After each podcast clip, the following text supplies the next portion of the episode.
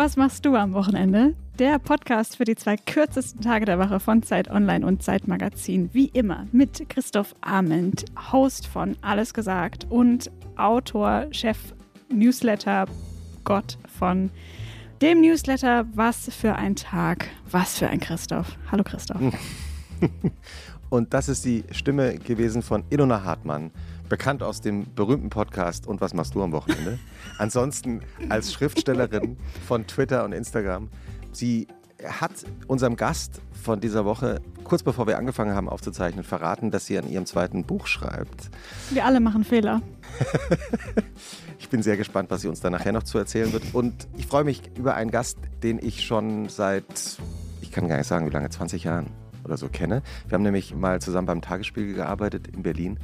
Er war damals schon ein erfolgreicher Wissenschaftsjournalist, hat wahnsinnig viele Preise gewonnen, hat dann irgendwann angefangen, Bücher zu schreiben über so kleine Themen wie die Liebe oder das Gehirn oder Intuition.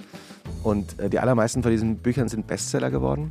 Und man dachte eigentlich, hat diese Karriere als erfolgreicher Wissenschaftsautor weiter vor sich. Und dann hat er nochmal so eine Abzweigung genommen, hat plötzlich sich mit der Ernährung beschäftigt und hat einen Weltjahres-Bestseller geschrieben, nämlich den Ernährungskompass. Vor mittlerweile auch schon vier Jahren. Ähm, vier, fünf. Fünf Jahren, ja. ja. 2018. Und hat dann nochmal einen neuen Weg beschritten. Er hat nämlich auch einen Roman geschrieben, der vor zwei Jahren erschienen ist. Ich freue mich sehr, dass er hier ist. Hallo Baskast. Ja, hallo Christoph. Ich freue mich auch. Hallo Iluma.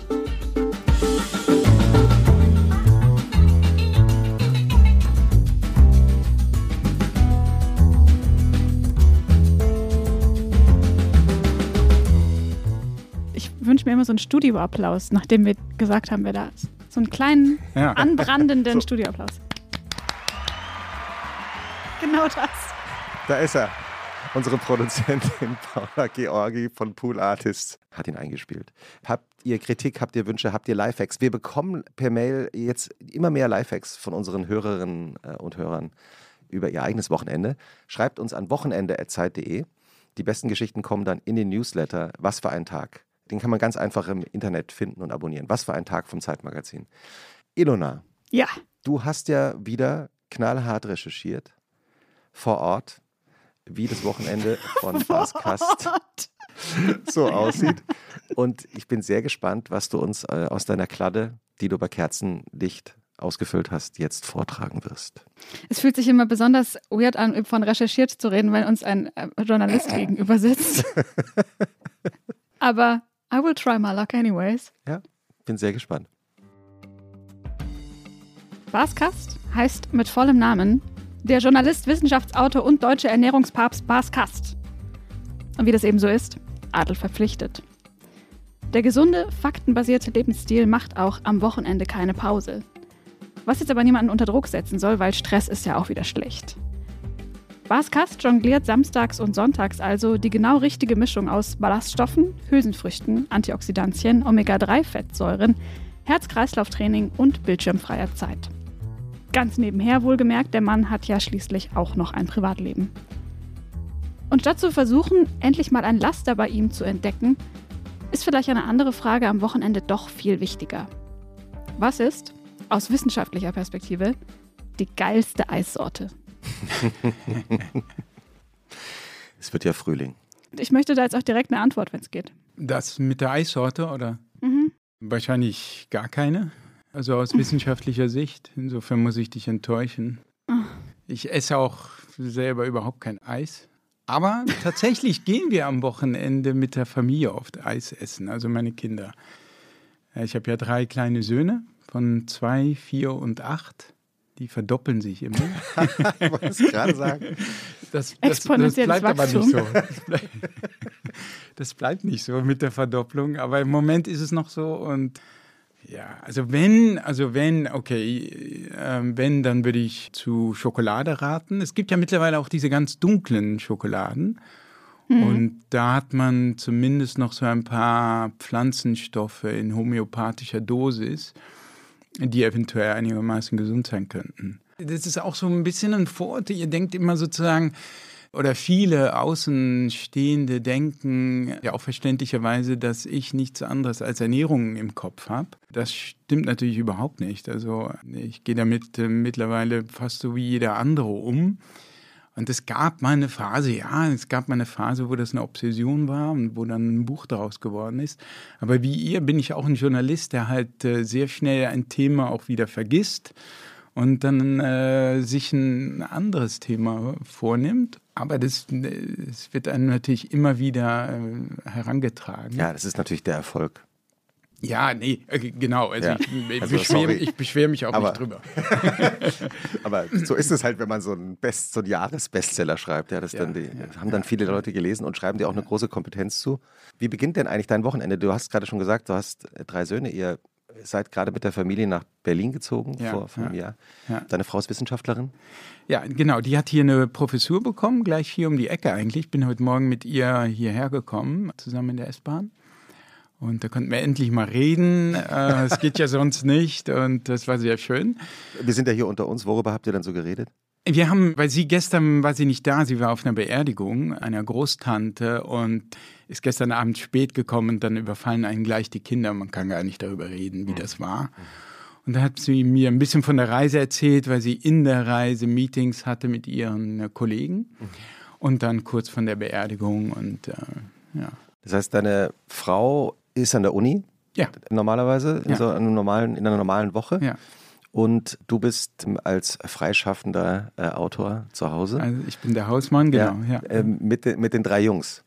Ja, also, aber die sind im Kindergarten erstmal und dann der erste kommt um ungefähr eins aus der Schule, den hole ich dann ab. Und der ist aber schon acht, das ist der Älteste und der unterhält sich halt selber auch schon. Mhm.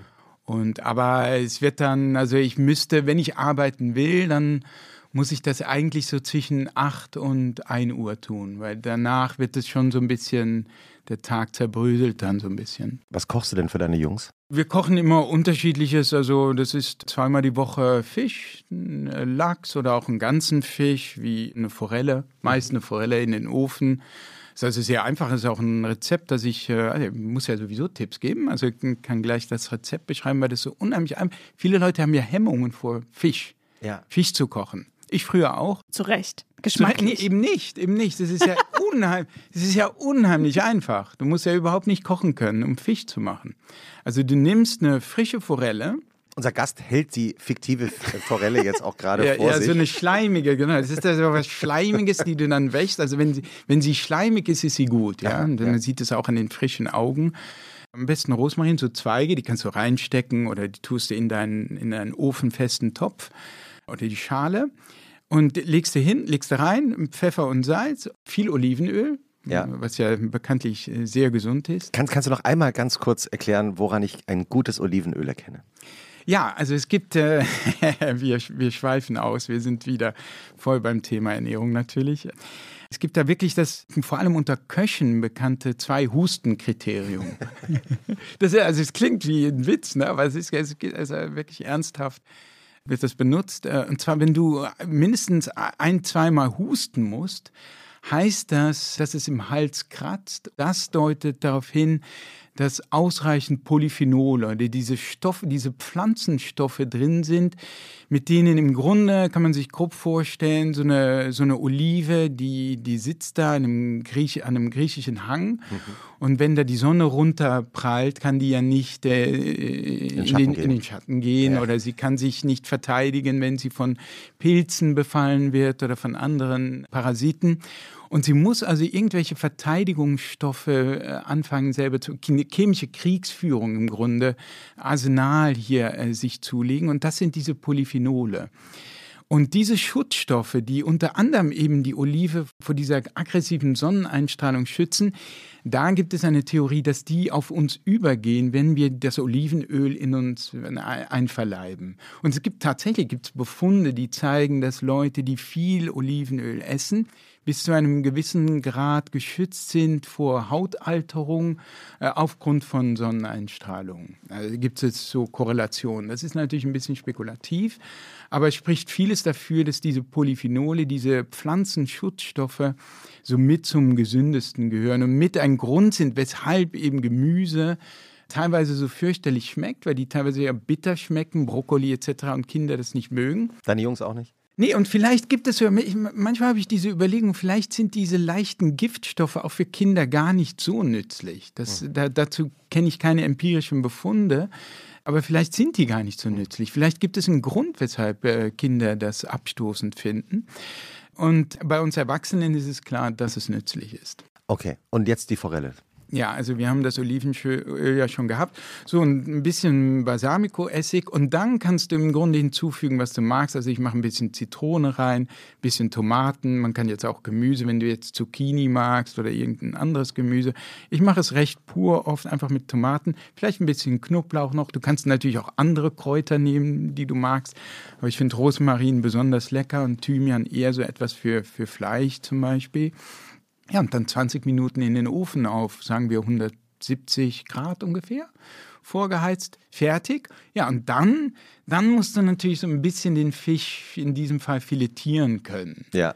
Ja, ne, aber auch da selbst, ich meine, ich habe echt zwei linke Hände und selbst ich kriege das hin. Ja, das ist ja nie, nicht so einmal in der Mitte auftrennen Doch, und dann genau. zur Seite. So in, ne? diese, in dieser seitlichen Mitte genau. machst du einen Schnitt ja. und klappst dann die Haut an beiden Seiten so weg. Genau. Und dann kannst du das Fleisch so. Und bei einer Forelle, Forelle ist sehr dankbar, weil die hat so festes Fleisch. Das heißt, du kannst das sehr gut von den Kreten, Kreten lösen.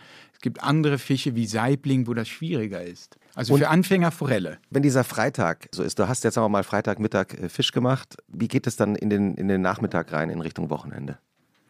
Das ist total unterschiedlich. An meiste hole ich eben meinen, meinen ältesten Sohn von 8 um 1.30 Uhr von der Schule ab. Und dann je nachdem, also vielleicht gehen wir mal ein Eis essen, vielleicht holen wir ein Donner Duck Heft, was er mag. Oder wir gehen nach Hause und ich kann auch ein bisschen arbeiten, bis dann meine Frau um ungefähr 6 Uhr nach Hause kommt mhm. und wir essen. Und dann gibt es Abendessen? Gibt es also richtig ja. so, so, so, ein Abendbrot um 18 Uhr? Nee, also wirklich warmes Essen okay. abends mit der ganzen Familie, ja. Ah ja, schön. Ja, also das heißt, ihr sitzt da zu fünft und besprecht den Tag oder zu ja, viert? Genau. Ja. ja. Und wie geht es dann weiter? Zu fünft, sechst, vielleicht sogar noch, wenn die Babysitterin auch da ist. Dann dürfen die um 19.30 Uhr einen Film gucken.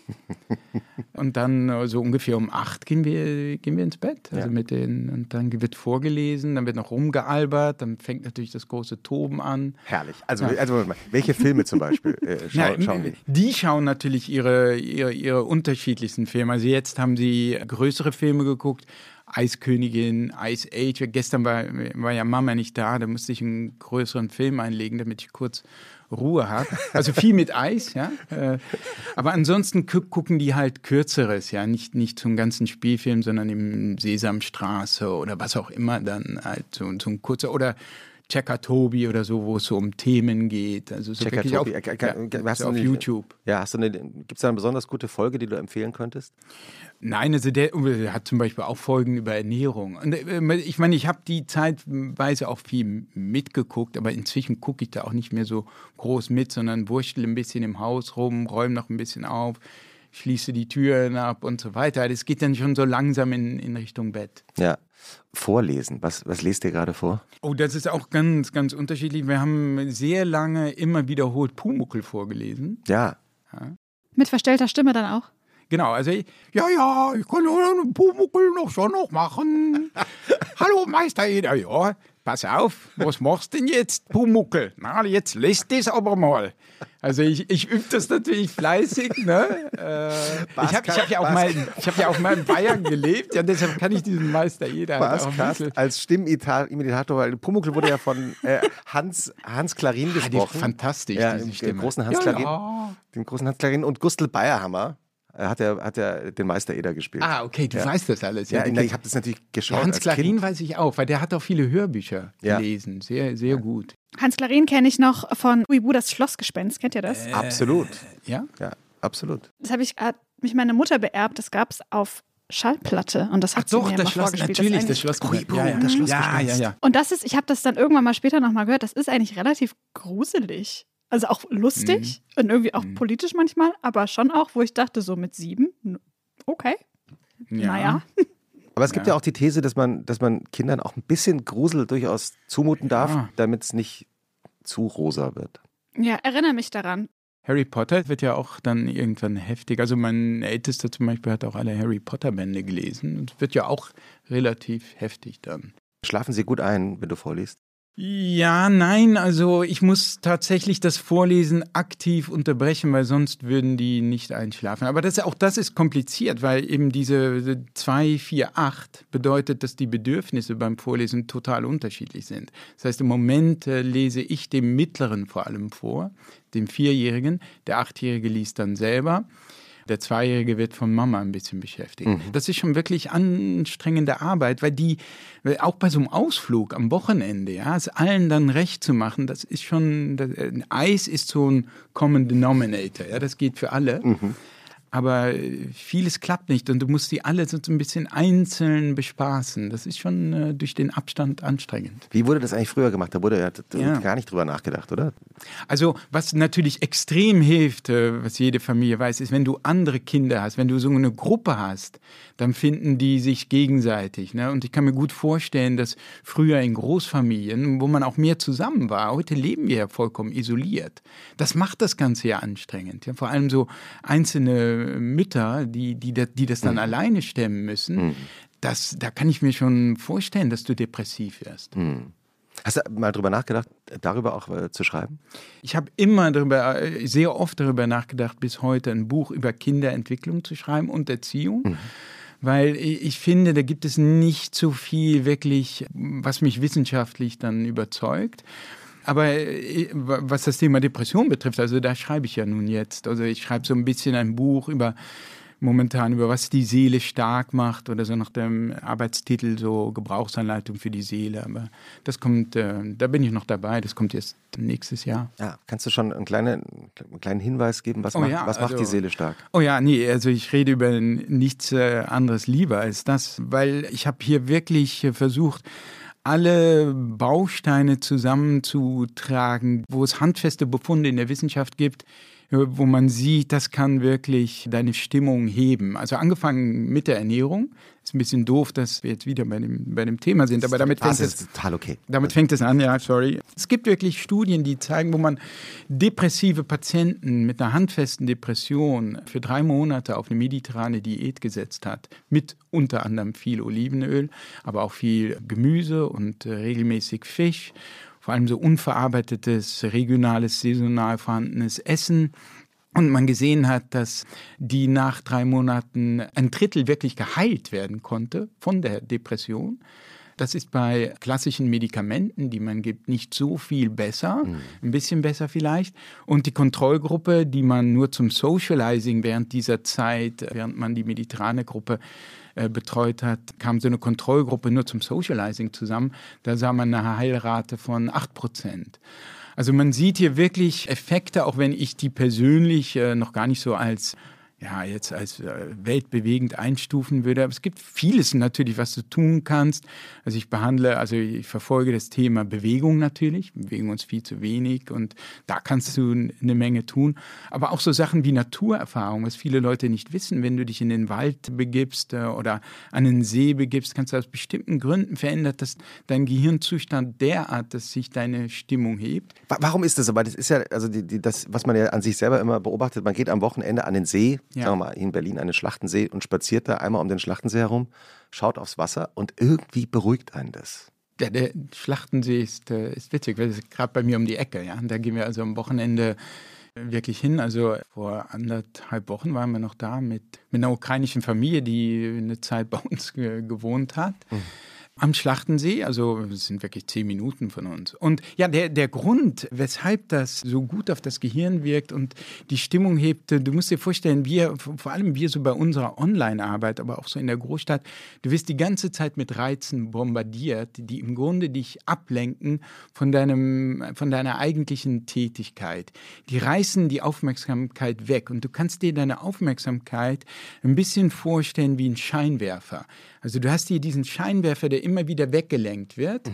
Und dieses Weglenken kostet Kraft. Also du kannst dir vorstellen, dass dieser Scheinwerfer, wenn du den mhm. umlenkst, dass das Kraft kostet. Und du musst jetzt, wenn du, vor allem wenn du wie wir eben oft so mit so einer Informationsflut zu kämpfen hast. Wenn du arbeitest und es kommen E-Mails rein, die du ignorieren musst, die aber dich irgendwie locken oder Google lockt dich oder Facebook. Du musst immer wieder diesen inneren Scheinwerfer zurück auf deine langweilige Excel-Tabelle auf deine, auf deine, oder was auch immer du arbeitest, zurücklenken. Mhm. Und das kostet Kraft. Und diese Kraft ist irgendwann alle. Und es gibt jetzt eine berühmte Theorie, die geht zurück auf den großen äh, US-Psychologen William James, vor 100 Jahren, so mehr als 100 Jahren gelebt hat. Und die besagt, dass du diese Kraft, die dann alle ist, auch brauchst, um innere Impulse zu unterdrücken letztlich. Also wenn du, äh, typisches Beispiel, du kommst ausgelaugt, also nach, nachdem du unheimlich viel Aufmerksamkeit gebraucht hast äh, von der Arbeit, zum Beispiel bei der Arbeit gibt es ja unheimlich viele Situationen, auch wo, sagen wir mal, ein Kollege sagt irgendwas Doofes, ja. Und eigentlich hast du ja den Impuls, dem sozusagen nicht eins äh, runterzuhauen wie bei den Oscars, ja, sondern. Bitte, also ja. müssen wir über Will Smith ja, ja nee. reden. Oder, oder du, du, willst ihn zumindest zurechtweisen, was oft nicht geht. Ja? Das heißt, du musst hier die ganze Zeit auch diese Aufmerksamkeitskraft benutzen, die dann alle ist, wenn du am Ende des Tages zu deinem arglosen Partner nach Hause fährst. Und da fährst du sofort aus der Haut, weil die Aufmerksamkeitskontrolle nicht mehr da ist. Die, diese Kraft ist alle. So. Und die Natur, die Theorie besagt, und dafür gibt es wirklich handfeste Befunde, besagt, wenn du in die Natur gehst, gibt es keine Reize zu unterdrücken. Ah. Du kannst einfach auf diesen See starren und alle Reize in dich hineinsaugen. Es ist geradezu herrlich. Mhm. Du brauchst diese Kraft nicht und diese Kraft erholt sich. Es ist wie eine innere mentale Batterie, die sich wieder auflädt. Inona, heute die erste Folge unseres Wochenend-Podcasts, wo uns mal wissenschaftlich erklärt wird, was wir hier eigentlich machen. Absolut. Es ist auch die erste Folge, wo Schokoladeneis wissenschaftlich konsolidiert wurde. und uns, ja, das ist, ich habe gerade gedacht, eigentlich auch total Bock, mal wieder Maul halten am See. eigentlich total gute Freizeitaktivität. Ja, nehmen wir in die Shownotes. Dein Wochenende haben wir jetzt schon mitbekommen, endet dann irgendwie so am, am frühen Freitagabend. Also der Freitagabend endet am, so relativ früh, nachdem ihr vorgelesen habt. Die Kinder sind dann irgendwann eingeschlafen. Und dann beginnen im Grunde die zwei längsten Tage der Woche, weil äh, sozusagen Arbeit ist für mich geradezu entspannend. Aber dann fängt natürlich das 24 Stunden oder 48 Stunden Kinderprogramm an. Wie beginnt es dann am Samstag? Und wann? Gut, um sieben sind die wach, wir auch. Und dann geht's los. Dann wollen die frühstücken, die wollen dann meist Pfannkuchen, die kriegen sie manchmal von der Mama, manchmal auch nicht. Mir zuliebe lassen sie dann ein bisschen den Zucker raus, aber ich esse die sowieso nicht. Also also der Papa als Ernährungspapst, ne? Und ja. dann, Nein, ich halte mich da auch raus, ja. Ich meine, willst ja auch deinen Kindern keine, Ernährung, äh, keine Essstörungen anerziehen. Also mhm. ich halte mich da weitgehend raus ich achte ein bisschen drauf, dass sie nicht nur Zucker essen, ja. aber ich halte mich da weitgehend raus. Ja, und dann unterschiedlich. Also jetzt der, das letzte Wochenende sind wir, ähm, ich glaube am Samstag oder Sonntag, ich glaube, nee, am Sonntag war das jetzt, da sind wir gleich nach dem Frühstück äh, in den Bus gestiegen, weil die das toll finden, einfach Bus fahren und einfach ins Blaue. Bus ins Blaue. Und äh, dann sind wir, wo war es? Wir sind beim Kleistpark angekommen, ausgestiegen. Dann wandern wir ein bisschen rum, was ich selber auch mag, einfach durch die Stadt zu wandern mhm. und da die Straßen von Berlin zu sehen, wo ich auch so lange nicht mehr war. Ich habe ja lange mit dir hier gearbeitet und war dann lange weg. Und äh, ich finde es auch natürlich schön, wieder hier zu sein, in Berlin zu sein einfach die, die Atmosphäre zu genießen. Aber wir landen dann meist auf dem Spielplatz, äh, ja. äh, wo die dann ein bisschen spielen und dann irgendwann gehen wir wieder zurück nach Hause. Und dann ist es irgendwann Samstagnachmittag. In diesem Fall war es Sonntagnachmittag, genau, ja. Und wie geht es dann weiter? Ja, die dürfen dann meist, wenn sie lange draußen waren, also wenn sie ein bisschen so das echte Leben gekostet haben, dürfen sie ein bisschen was spielen, also teilweise am Computer oder so ein Spielchen machen, drinnen was machen. Und dann, wenn ich Glück habe, auch das ist Teil meines neuen Buchs übrigens, wenn ich Glück habe, schaffe ich es dann sogar, während die spielen, ähm, entweder meiner Frau was vorzulesen, aber meist hat die dann auch so ein bisschen einen gewissen Arbeitsdruck und setzt sich sofort hinter dem Computer oder macht irgendetwas, mhm.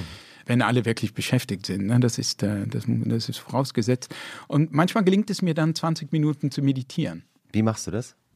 Mit einer App meist. Also ich habe äh, diverse Apps, die ich auch wirklich empfehlen kann. Also in diesem Fall ist es die Waking Up App von dem amerikanischen Intellektuellen Sam Harris die fantastisch ist. Sam Harris, der auch einen Podcast hat, äh, ja. der auch äh, sehr gut ist. Warum ist die fantastisch? Weil ähm, vor allem, wenn du so ein bisschen intellektuell angehaucht bist oder interessiert bist, es gibt erstmal einen tollen, der, der ganze Meditationsansatz, da gibt es ja unheimlich viele Richtungen, ist einer, der mir sehr gefällt, erstens einmal. Er baut den Grundkurs sehr gut auf. Ich bin jetzt äh, weit über den Grundkurs hinaus und mache so die täglichen oder die längeren Meditationen. Die sind gut. Und darüber hinaus gibt es noch ein tolles wechselndes Angebot von, also er lädt Meditationsmeister ein, die manchmal die tägliche Meditation mit dir machen, auf eine völlig neue Weise. Mhm. Oder einen Meditationskurs über acht Folgen auf eine völlig andere Weise, die du vorher noch nicht kanntest. Und darüber hinaus gibt es den von dir genannten Podcast, der da auch mit einfließt, wo es dann wirklich um wissenschaftliche Weise sehr, er kommt ein bisschen auch aus der Hirnforschung, darüber hat er promoviert, wo es dann wirklich um Themen geht, die mich auch faszinieren und die auch mit, unmittelbar mit meinem neuen Buch sehr zusammenhängen, wie zum Beispiel über Schlaf oder über Psychedelika, wo ich ja auch wirklich tief eingetaucht bin, weil sie so eine, erstens eine Renaissance in der Psychiatrie derzeit erleben und weil sie eine enorme Heilkraft haben, insbesondere bei Depressionen, Angsterkrankungen, aber auch zum Beispiel bei Sucht. Sam Harris, kannst du noch mal ihn, ein bisschen was über ihn sagen und was so seine Arbeit besonders macht? Also eine Frau, die sich damit auch sehr gut auskennt, die schwärmt eben auch immer von Sam Harris, die mhm. macht auch diese, diese Übung. Man kann auch mit ihm einschlafen. Ja, genau. Also das Besondere an Sam Harris ist, denke ich, für die meisten, dass er sehr intellektuell ist, einen sehr wissenschaftlichen Ansatz hat. Er ist auch in den USA vor allem berühmt geworden, weil er nach 9-11 sich sehr stark mit dem Atheismus befasst hat und ein, ein äh, ausgesprochener Atheist ist, den Islam sehr kritisiert hat. Das war teilweise für viele Leute sehr provozierend. Und er lebt also auch geheim deswegen, weil er tatsächlich auch Todesdrohungen bekommt. Also er lebt, äh, niemand weiß genau wo, ich vermute irgendwo in Los Angeles. Aber niemand weiß es genau. Er hat auch zwei Töchter und muss auch seine Familie deshalb schützen. Und das Besondere ist, dass er, obwohl er so wissenschaftlich ist, und atheistisch ist, sehr aufgeschlossen ist zu diesem ganzen spirituellen Bereich gegenüber. Mhm. Das hat ja dann oft so was Esoterisches, wo, wo viele abgestoßen sind, wo viele denken, ah nee, das ist mir, das ist einfach mir, das ist mir zu schwurbelig. Ja, das ja. ist mir zu schwurbelig. Wo Leute wie ich sich gut aufgehoben fühlen und, okay, wenn Sam Harris das spannend findet, dann ist da was dran. Ja fantastisch. Ja. Richtig gute Empfehlung. Ja, allerdings nur Englisch. Also das ist ja. halt eine pur englische App. Die mhm. gibt es nicht auf Deutsch. Mhm. Und nach diesen 20 Minuten, kannst du das Gefühl beschreiben, wie es dir danach geht? Ja, also ich finde, ich bin, bin, tief beeindruckt. Ich hätte das vorher nicht gedacht, dass Meditation doch so eine Kraft hat. Ich denke, der, der wesentliche Punkt dabei ist, da muss ich ein bisschen ausholen, ich denke, im Normalfall, der normale Geisteszustand ist, dass du in Gedanken verloren bist. Also du hast diese innere Stimme, die ständig äh, kommentiert, was du tust. Der, der, der ist der Christoph, der ist ja auch alt geworden. das habe ich jetzt gar nicht gedacht, ja, aber äh, so, so könnte das gehen. Ja? warum begrüßt er mich jetzt heute nicht? Oder, ja. oder der Nachbar hat mich heute schief angeguckt. Und heute Morgen, das mit meiner Frau, da hat sie auch so komisch reagiert. Was ist denn jetzt los und warum? Und das ist so eine Stimme, die immer wieder auftaucht und die einen so richtig die Laune vermiesen kann. Und man weiß, dass diese Stimme im Grunde bei Depressionen noch präsenter vorhanden ist. Man kann sie sogar bis zu einem gewissen Grad bis ins Gehirn zurückverfolgen, diesen Zustand. Also ein gewisses Netzwerk namens Default Mode Network mhm. wird da ange, angeworfen. Also das sozusagen das Ruhenetzwerk, das Standardnetzwerk, das im Grunde angeschaltet wird, wenn du nichts tust. Sobald du nicht allzu sehr abgelenkt wirst von der Außenwelt, kommt die Stimme. Ja, und die ist eben oft negativ. Und man sieht das auch in Studien, dass Leute, die oft als negativ empfinden, man hat das in wirklich Tausenden von Leuten da, mit einer, über eine App auch mal gefragt, so, was tust du gerade? Bist du gerade ganz bei der Sache oder bist du eben in Gedanken verloren? Mhm. Und Leute fühlen sich eben schlechter, wenn sie in Gedanken verloren sind und generell besser, wenn sie ganz bei der Tätigkeit sind, wo sie sind. So, und die Meditation, macht einen zum ersten Mal äh, auf diese Stimme so richtig aufmerksam. Weil äh, teilweise geht es bei Meditation. Also geht in der das heißt. Die, die, das heißt, vielen ist diese Stimme gar nicht bewusst. Ja. Also genau. die, die, haben, sind, leben mit dieser Stimme, Richtig. die sie in, sie in schlechte Laune produziert, ja. bis hin zu Depressionen. Ja. Wissen aber gar nicht, dass es diese Stimme gibt, weil sie reden natürlich nicht ja. mit der Stimme. Genau, sie sind, äh, im Gegenteil, sie sind die Stimme, sie hm. identifizieren mhm. sich damit und halten diese Stimme für im Grunde für ihr Ich. Und äh, wenn du anfängst zu meditieren, machst du im Grunde einen Schritt zurück und fängst an, diese Stimme zu beobachten und merkst, hey, das ist etwas, was mein Gehirn konstruiert. Dass diese Gedanken sind nicht die Wahrheit, die sind nicht ich, hm. das sind einfach nur Gedanken, denen du keinen Glauben schenken musst. Du schaffst eine gewisse Distanz zu dieser Stimme. Und das hat etwas enorm Befreiendes. Ja, fantastisch. Ja. Ilona, oder? Probieren wir auch mal. Ja, ich habe gerade dran gedacht, ich habe mal aber auch was dazu gelesen. Ich glaube, es gab, ich weiß ehrlich gesagt nicht, ob das eine belastbare Studie war oder nur so ein Internetding. Also ich habe auch diese innere Stimme, die ist glücklicherweise mittlerweile eher neutral, ein neutraler Erzähler, neutrale Erzählerin. Aber ich habe die absolut frappierende Botschaft gelesen, dass nicht jede Person das hat. Also es gab dann wohl mal irgendwie so eine Umfrage, habt ihr so The Inner Narrator, der die so euren innere Tag miterzählt? Ja, mhm. Genau, so innere Erzählstimme.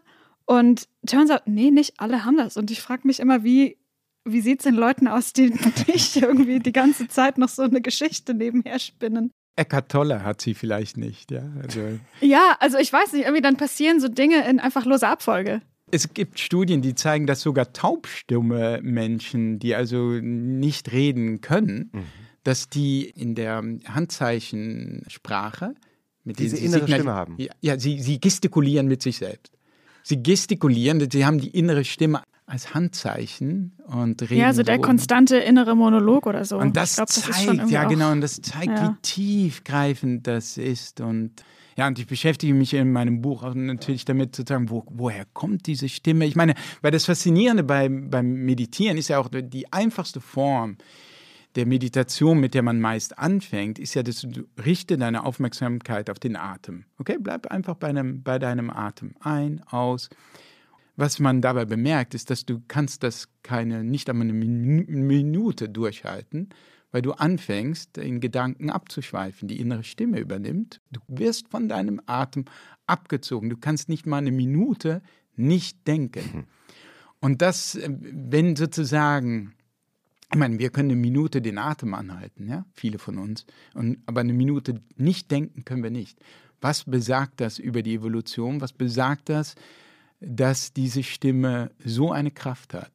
Was heißt das? Was heißt und diese Frage stelle ich natürlich auch. Das ist eine offensichtlich eine enorm wichtige Kraft. Mhm. Ilona, hast du eigentlich auch eine Empfehlung fürs Wochenende dabei? Ja, deswegen war ich vorhin kurz, als wir über das Thema Grusel gesprochen haben. Äh, ich wusste das doch, dass das was bei dir auslösen würde. bin ich kurz nochmal reingesprungen. Ich habe über Bas einen sehr schönen Fakt gelesen, nämlich, dass eine Schnecke nach dir benannt wurde. Oh ja. Ja, lass uns nicht über die Schnecke reden. Wir reden nicht über die Schnecke, wobei ich sagen muss, die sieht sehr possierlich aus. Sie sieht ein bisschen aus wie ein Autoreifen, weil die so schwarz geriffelt ist. Ein Autoreifen? Okay. Ja, die sieht ein bisschen so riffelig aus. Also ich fand die sehr hübsch und irgendwie bin ich von da auf einen Film gekommen, den ich kürzlich gesehen habe, der heißt Die Fliege. Und das ist ein. Von Cronenberg. Genau, ein Body-Horror-Film von 1986, der auch damals den Oscar bekommen hat für bestes Make-up oder bestes so Special Effects, irgendwie sowas. Und da geht es um einen Wissenschaftler, der, um seine Reiseübelkeit zu umgehen, sich mit Teleportation beschäftigt und es irgendwann schafft, auch lebende Objekte inklusive sich selbst zu teleportieren. Allerdings geht dabei etwas schief und er verwandelt sich sukzessive in eine Fliege. Und dieser Film, der hat einige Dinge mit mir gemacht. Ich glaube, ich würde den jetzt nicht also ich würde sagen, dass die alte, das Alter deiner Kinder muss sich mal mindestens noch verdreifachen, bis sie den gefahrlos gucken können. Oder mindestens verdoppeln bei einigen. Auch wenn das so ein alter Horrorfilm ist, wo man noch so ein bisschen das Pappmaché sieht, fand ich den irgendwie sehr gut gemacht. Der hat mir große Freude bereitet. Und der Wikipedia-Artikel zu dem Film ist nochmal so eine Welt für sich, weil man da ganz viele Details über, wie die bestimmte Effekte gemacht haben, erfährt. Das finde ich immer hochspannend, so dieses Behind the Scenes von so einer, das waren ja auch so eine, so eine 15 Millionen Produktion, das ist ja jetzt, also ich meine für Hollywood wahrscheinlich nicht so viel, aber für einen Normalsterblichen schon. Und der komischste Fakt daraus war, dass in einer Szene ein Pavian vorkommt und dieser Affe hat sich am Set verliebt in eine Set-Mitarbeiterin und ist der die ganze Zeit hinterhergestiegen. Und das finde ich wirklich abstrus, auch ein bisschen gruselig. Ja, aber das sind lauter Film. so Dinge, die ich ähm, nicht erfahren hätte, wenn ich mir nicht auf Disney Plus die Fliege angeschaut hätte. ja. und, und, in meiner Erinnerung zumindest auch die erste große Hauptrolle von Jeff Goldblum. Also er hat praktisch die Karriere ja. von Jeff Goldblum, glaube ich, äh, gestartet. Ja, genau. der ja auch äh, ein fantastischer Schauspieler ist. Ich habe ein Buch dabei, überraschenderweise, Ilona. Na, ich freue mich immer, wenn du Bücher mitbringst. Ja, ich weiß doch. Also Meli Kiak, fantastische Autorin. Ihr Roman, den sie vor, na, also ein Roman, also ein Erzählband, den sie vor zwei Jahren veröffentlicht hat, Frau sein, halte ich für eines der, der besten, stärksten deutschsprachigen Bücher der letzten Jahre. Sie schreibt aber hauptsächlich auch Kolumnen äh, für verschiedene Zeitungen, Magazine, auch für ein Theater. Und die sind jetzt äh, versammelt worden in einem Band. Werden Sie uns mit Flixbus deportieren? Ist im Hansa Verlag erschienen. Und wie alle tollen Kolumnistinnen kann sie gute Vorworte schreiben. Das ist ja, weil sie sich natürlich in der richtigen Mischung aus, ich sage jetzt mal Eitelkeit und Selbstironie, natürlich auch nochmal vorstellt. Und ich lese einfach nur so einen kurzen Absatz vor. Ich küsse ihre Augen. Ich hatte solche Sehnsucht nach ihnen. Wollen wir uns nicht duzen? Quatsch, war nur ein Witz. Nicht duzen, auf keinen Fall duzen. Ich heiße, und ich hoffe, ich buchstabiere das jetzt richtig, K-I-Y-A-K. Nicht Kilak, Kilek, Kikak, auch nicht Kijak, Kyak, Kajak, sondern Kiak. Das ist serbo-indolektisch und heißt übersetzt jemanden einen Gefallen tun. Womit wir bei meiner Tätigkeit, meinem Beruf, meinem Hobby, meiner Leidenschaft, meinem Leben oder sagen wir meinem Nebenjob sind, nämlich Kolumnistin. Ein berühmter Neuköllner Sozialarbeiter, der genau wie ich Deutsch als Berufssprache benutzt, fragte mich einmal, ob man als Kommunistin gut leben könne, was man so als berühmte Zeitungskommunistin verdiene. Und ich habe das nie zurechtgerückt, denn je genauer ich nachdenke, desto weniger erschließt sich mir der Unterschied zwischen einer Kolumnistin und einer Kommunistin.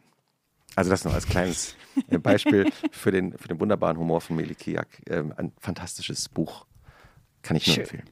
Und ich ja, habe hab vorhin, ich hab vorhin äh, gesehen, unser Gast hat ja sein, sein Smartphone so. vor sich liegen. Mhm. Ja. Ich, ich habe da vorhin so ein, so ein Foto gesehen von Büchern, die er gedanklich dabei hat, ähm, mhm. von denen er uns bestimmt erzählen will. Das sind sechs Bücher, die da so jetzt vor dir liegen, Bas. Ja, wie, ich hab, wie ist diese mhm. Zusammenstellung?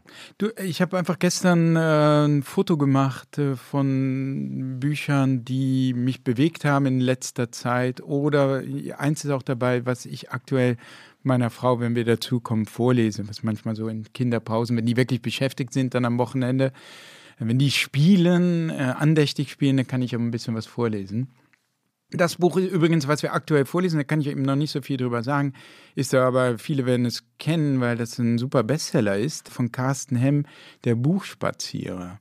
Ah, um was geht's da? Äh, es ist ein älterer Mann, so Mitte 70 oder so, der im, in, in, einem, in einer kleineren Stadt für einen Buchladen arbeitet und Bücher tatsächlich zu gewissen Stammkunden hinbringt an die Tür weil die aus irgendwelchen unterschiedlichen Gründen nicht in den Buchladen kommen können oder wollen. Also da ist zum Beispiel ein schwerreicher Sozialphobiker oder so dabei mhm. und da sind andere Leute dabei. Und dieser Mann hatte irgendeinen Trauma, also einen Verlust erlitten und er ist grundsätzlich wirkt sehr traurig und trifft jetzt auf ein Mädchen. Das ist ein kleines Mädchen, das sich ihm anschließt, weil die ihn immer beobachtet, wie er da durch die Stadt geht. Und die ist hartnäckig und schließt sich ihm an.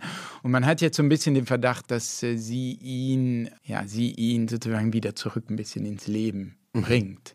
Das ist so mein Eindruck. Aber ich kann noch nicht viel darüber sagen, weil das erst angefangen ist. Aber hat man nicht, also wie viele Seiten ungefähr, wo seid ihr ungefähr? Oh, ich weiß nicht, 40, Seite ja. 40 oder so. Hat man nicht nach 40 Seiten schon ein Gefühl, ob man ein Buch mag oder nicht? Doch, ja, das schon. kann ich sagen. Also ich mag das. Ja, ja. Ja, ja genau. Das, oder? Ich meine, wenn, wenn ein Buch 40 Seiten lang irgendwie so ist, dass man es eigentlich nicht lesen möchte, dann wird es ja nicht. Du, also in den seltenen Fällen wird es auf 100 Seite 140 dann wieder sensationell toll. Ich, hab, ich erinnere mich da an ein Gespräch mit einem Literaturagenten, wo die mal gesagt haben, wie lange, also eine Lektorin gefragt haben und einen Agenten gefragt haben, wie lange brauchst du, um zu beurteilen, ob dein Buch taugt oder nicht. Ja. Äh, ich habe mal gehört, es sind acht Seiten oder so und dann sagte der, das sind eher so acht Zeilen. acht Zeilen. Acht Zeilen, das sind übersetzt zwei Sätze ja. oder drei Sätze. Mehr oder weniger. Ja. Ilona, hast du die ersten acht Zeilen schon von deinem zweiten Roman?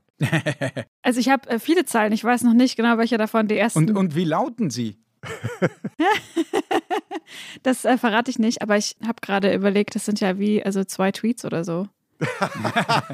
Die kann man ja austauschen, beliebig, welche ersten drei man da hin tut. Ja. ja. Wer Ilona Hartmann auf Twitter und Instagram folgt und wer tut es nicht, weiß ja, dass sozusagen die erfolgreichsten Tweets, die lustigsten Tweets kommen ja dann als Sammelpost auf Instagram. Wie überlegst du dir da eigentlich die richtige Reihenfolge? Gibt es da auch so, so, eine, so eine Abfolge oder ist das, machst du das nach dem Zufallsprinzip? Ich mache das mittlerweile gar nicht mehr so oft, aber eigentlich ist entweder der aus Ausschlagkriterium, das hat auf Twitter vielen Leuten gefallen, wahrscheinlich ist das irgendwie auch auf, für Instagram irgendwie interessant dann. Mhm. Und manchmal mische ich da aber dann auch so absolute Rohrkrepierereien einfach nur für den Vibe, weil ich, ach, weil das dann auch so zu gefällig wird, wenn man dann nur so, so Hits, das weiß ich nicht, das mag ich irgendwie nicht. Und dann denke ich mir, man muss das auch den Leuten manchmal zumuten. Das gehört halt auch mit zur Experience, dass ja. da mal sowas richtig Weirdes dabei ist. Sehr gut. Werbung. Diese Woche in der Zeit? Die Bücher des Frühlings. 16 Seiten blühende Fantasie. Von gefährlichen Liebschaften, einer Flucht auf dem Mississippi und magische Erzählkunst. Das Literaturspezial zur Buchmesse in Leipzig. Die Zeit, Deutschlands größte Wochenzeitung. Jetzt am Kiosk oder direkt bestellen unter zeit.de/slash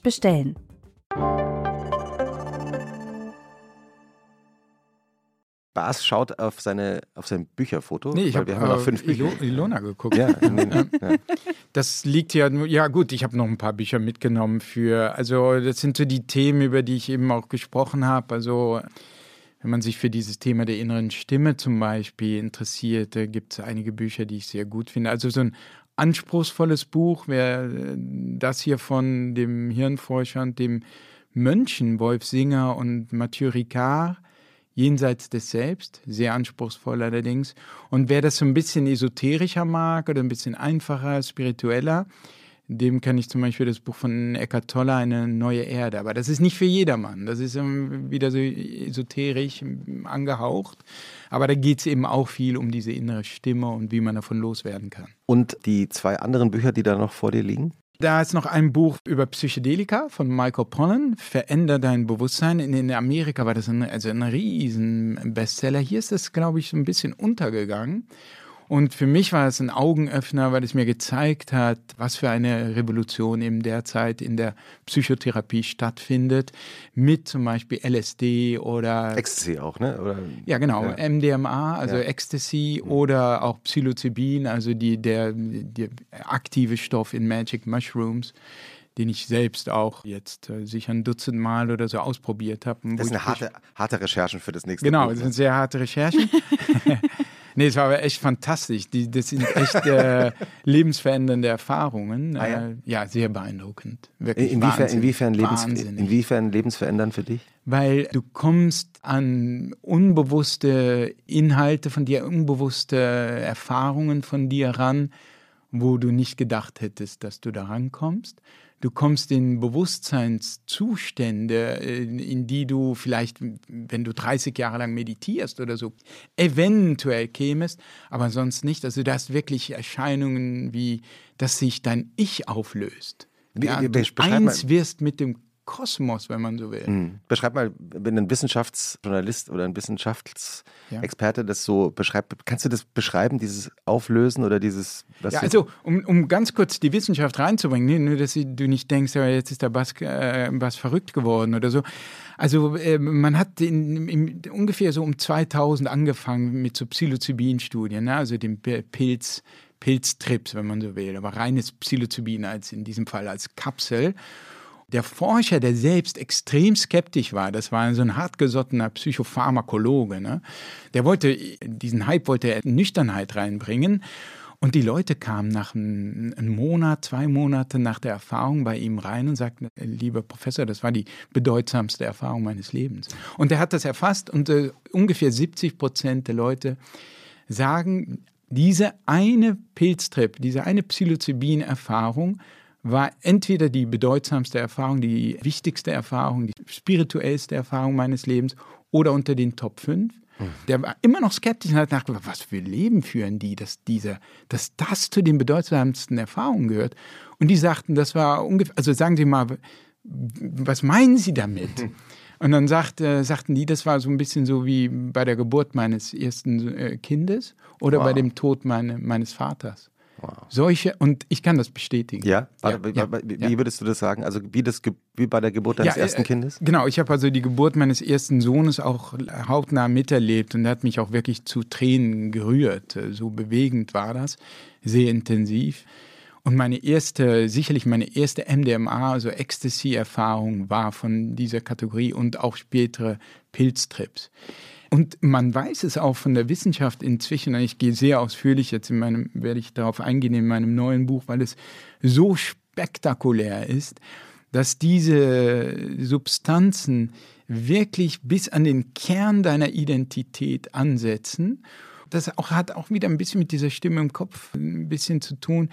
Wir gehen oft mit so versteckten, unbewussten Glaubenssätzen durch die Welt. Also zum Beispiel mit dem Glaubenssatz, du bist nicht genug du bist nicht liebenswert. Und diese versteckten Glaubenssätze versucht man ja auch in der klassischen Psychotherapie, in der kognitive Verhaltenstherapie. Da versucht man ranzukommen und das zu ändern oder zu hinterfragen, stimmt das wirklich? Und das Fantastische und Rätselhafte ist, bei einer zum Beispiel MDMA-Sitzung wirst du wie von selbst bis an diesen Glaubenssatz rangeführt. Mhm. Und dein Gehirn zeigt dir, dass es so nicht stimmt. Und führt dir vor Augen, während du da sitzt und das bewusst erlebst, in diesem veränderten Bewusstseinszustand, erlebst du, dass das falsch ist. Und es, also es wird, äh, steht kurz vor der Zulassung, MDMA, Ecstasy in den USA, wahrscheinlich nächstes Jahr. In der Therapie, ne? In der Therapie, begleitende Therapie gegen posttraumatische Stressbelastung wir müssen die Bücherliste noch einmal zu Ende gehen. Also das war Michael Pollan, ja genau. Äh, Und dann das letzte Buch, was hier genau, was hier ist, ist das beschreibt diese innere Stimme. Das ist eines der besten Bücher über das Glück, auf das ich zufällig gestoßen bin. Das ist von einem australischen Psychotherapeuten, der heißt Russ Harris. Weil über Glück sind ja irre viele Bücher geschrieben worden. Ja. Es gab ja mal so einen Boom, da hatte man so das Gefühl, ja. es, es, gibt praktisch, äh, es erscheinen jedes Jahr, glaube ich, in Deutschland 70.000 Bücher und 35.000 haben sich mit dem Thema Glück beschäftigt. Genau, das war damals mit unserer, auch mit Stefan Klein der Zeit, wo er die, die Glücksformel, da fing das. Das, das war ein großer Erfolg. Ja, ein Riesenerfolg, ja. genau. Hm. Liebe Grüße. Ja, genau. Und ähm, Russ Harris, das Buch heißt, also äh, auf Englisch heißt es The Happiness Trap, auf Deutsch, wer dem Glück hinterher rennt, läuft daran vorbei. Das sieht so ein bisschen albern aus mit so Schweinchen da drauf. Ja, so wieso heißt es nicht einfach die Glücksfalle? Nein. Ja, das ist so negativ. Ja, ne? ach so, deshalb nicht. Aber, aber Happiness Trap ist ja auch. Ist griffiger. Auch nicht, ja. ja. ist auch nicht positiv. Auch nicht positiv. Ne? Und er beschreibt diese Stimme, es wirklich reflektiert eine neuartige Therapierichtung, die aufbaut auf kognitive Verhaltenstherapie, nennt sich ACT, also Acceptance and Commitment Therapy, mhm. ist eine neue Fassung und diese wiederum baut sehr stark auf auf den Buddhismus und Meditation. Mhm. Hat dieselbe Haltung insofern, dass sie sagt, all diese Gedanken, die dir durch den Kopf gehen, die musst du nicht verändern, aber du kannst sie dir angucken, du kannst einen Schritt zurück machen, sie betrachten und akzeptieren lernen und sie nicht bekämpfen. Das ist so ein Hauptprinzip, mhm. deshalb auch Acceptance, ein Hauptprinzip dieser Therapie und die ist wunderbar einfach, super beschrieben in diesem kleinen Buch. Kleines Buch ist es gar nicht. Also. Ich glaube, die größte Bücherliste, die wir bisher hatten, oder? Wir haben auf jeden Fall jetzt genug zu tun. Ja. Wie, wie, wie ist eigentlich euer Sonntag normalerweise, Bas? Wie der ist? Ja. Also ruhig, Kinderprogramm, wie beschrieben. Ja. Und wenn es dann in den Sonntagabend reingeht, magst du den Sonntagabend? Ja, aber ich mag den Samstagabend lieber. Aha. Ja, Warum? doch. Was ist, was also ist so schlimm ist das Wochenende dann doch wieder nicht. Das ist überhaupt nicht schlimm. Es klingt ja nicht. Ist, ich weiß nicht. Also, der, also dein, euer Wochenende nein. klingt. Nein, es ist halt also, viel zu tun bei euch, ne? Der, Mit den drei, drei Kids. Ja, äh, nee, äh, der Sonntagabend heißt, dass der Montagmorgen wieder heißt, ich werde zunächst einmal alleine da sitzen, vereinsamt in meinem Schreibzimmerchen und ich muss wieder arbeiten. Mhm. Das ist ja auch so eine Sache, die man in dieser ganzen Glücksforschung sieht. Ne? Wir sind äh, nie so glücklich, wie wenn wir zusammen mit anderen Leuten sind. Was übrigens auch eine Falle ist, das äh, ist interessant, weil wenn wir jetzt zusammen sind, ne, also tendenziell sind wir einfach glücklicher, dann besser drauf. Ja. Das heißt, du siehst andere Leute immer in einem Zustand, wo sie systematisch besser drauf sind. Das heißt, du hast, du hast eine Verzerrung. Du denkst, anderen Leuten geht es immer besser. Aber du siehst sie ja nie alleine. Du siehst sie nie einsam vor sich hinsitzen. Ja, es wäre auch lustig, wenn man das machen könnte, oder? Wenn man Menschen mal zuschauen könnte, wie das so ist. Wie sie so einsam, also alleine zu Hause. Also, ich denke, das wäre heilsam. Ja. Ja. Also ja, ich habe mich gerade selber vorgestellt, wie ich sozusagen alleine zu Hause bin. Und jemand anders könnte das dann sehen. Ja. Also wie langweilig man dann so auf dem Sofa. Ich bin total froh, dass das niemand sieht. Das, das würde bestimmt gut laufen, wenn die Leute sich daran aufbauen würden. Schau mal, da sitzt der, der arme Christoph. Aber man macht doch auch so viele komische Sachen. Also ich weiß nicht, ob Christoph, ich weiß nicht, ob du komische Sachen machst. Ich mache sehr viele komische Sachen, wenn ich alleine bin. Ich kann da nicht drüber reden. Also Weird stuff. Ja. ähm, wir, wir, haben nämlich Spaß. Wir haben nämlich äh, immer eine Schlussfrage. Ah, okay. ähm, Ilona, die, die stellen wir jetzt noch knallhart, oder? Die passt noch zum Thema, genau. Was findest du schlimmer, Sonntagnachmittag oder Montag früh? Montag früh. Warum? Ja, wie eben beschrieben, das ist dieser Moment der Einsamkeit nach diesem gemütlichen Familienwochenende. Plus Arbeit. Ja, und fällt es dir eigentlich leicht zu schreiben? Ja, also Schreiben fällt mir im Großen und Ganzen leicht. Und vor ich allem. frage nur für eine Schriftstellerin, die gerade an ihrem zweiten Roman. Also Roman, ah, okay, Roman ist eine ganz andere. Äh, nee, also Roman ist natürlich eine ganz andere Kategorie, ist einfach viel schwieriger. Mhm. Das, ich habe ja auch einen Roman mal gemacht. Ja, das, also das ist schwieriger, weil ich meine, hier bei einem Sachbuch, ich kann mich ja an Studien sozusagen orientieren und da, du bist ja vollkommen strukturlos bei einem Roman. Du musst diese Struktur und den Inhalt, was du machst, in welcher Zeit, alles ist ja so beliebig. Ich habe das als viel schwieriger empfunden. Mhm. Klingt jetzt nicht so, als ob du nochmal einen Roman schreiben willst, oder? Nein, also ich denke, ich meine, es, es, gibt, es gibt auch eine Menge Leute, die das viel besser können als ich und denen überlasse ich das dann gerne. Ich, ich hoffe, Ilona gehört dazu und aber eben hört dich auch eine gewisse Skepsis heraus, wie lange du das noch dir noch antun willst. Ja, nee, also ich fand Romanschreiben auch eine schöne Aufgabe. Ich bin auch irgendwie auf eine Art froh, das gemacht zu haben einmal. Aber jetzt so denke ich, vielleicht erstmal erstmal was anderes. Erstmal irgendwie was Komisches machen. Als bisschen wie auf bisschen wie auf Instagram. Mal ab, mal ab und zu einen kleinen Hit und dann aber auch wieder straighter Weirdness. Au, das ist der längste Teaser eines zweiten Romans, den ich mhm. gehört habe. Ich bin sehr gespannt. Eines zweiten Buchs vielleicht. Ja, die, ähm, der längste Teaser einer kleinen Enttäuschung vielleicht, knows. Bas, vielen Dank, dass du deine Erkenntnisse hier mit reingebracht hast. Damit ja, ähm, gehen wir jetzt entspannt und Vorfreude auf die Meditation und auf die Literatur und auf einfach nur auf, auf Wasser schauen und auf die Trips natürlich auch ins Wochenende. Schönes Wochenende. Danke, Bas. Krass. Schönes Wochenende. Dankeschön.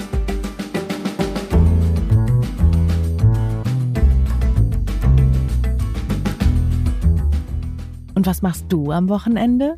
Ist ein Podcast von Zeit Online, produziert von Pool Artists.